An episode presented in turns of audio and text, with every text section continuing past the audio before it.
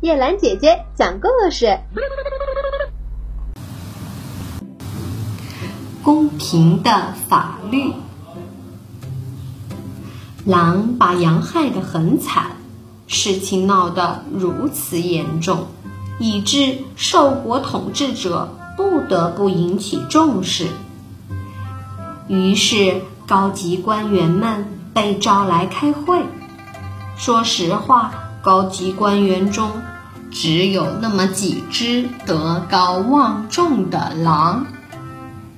在密林深处，会议在充满民主的气氛中进行。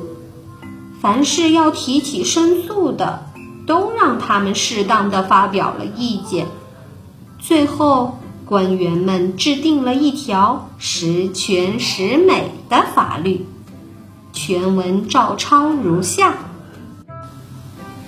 只要发现狼企图侵犯羊群，羊群因而将受到欺凌时，无论此狼是谁，羊都有权利掐住狼的咽喉，将狼提交森林法庭审判。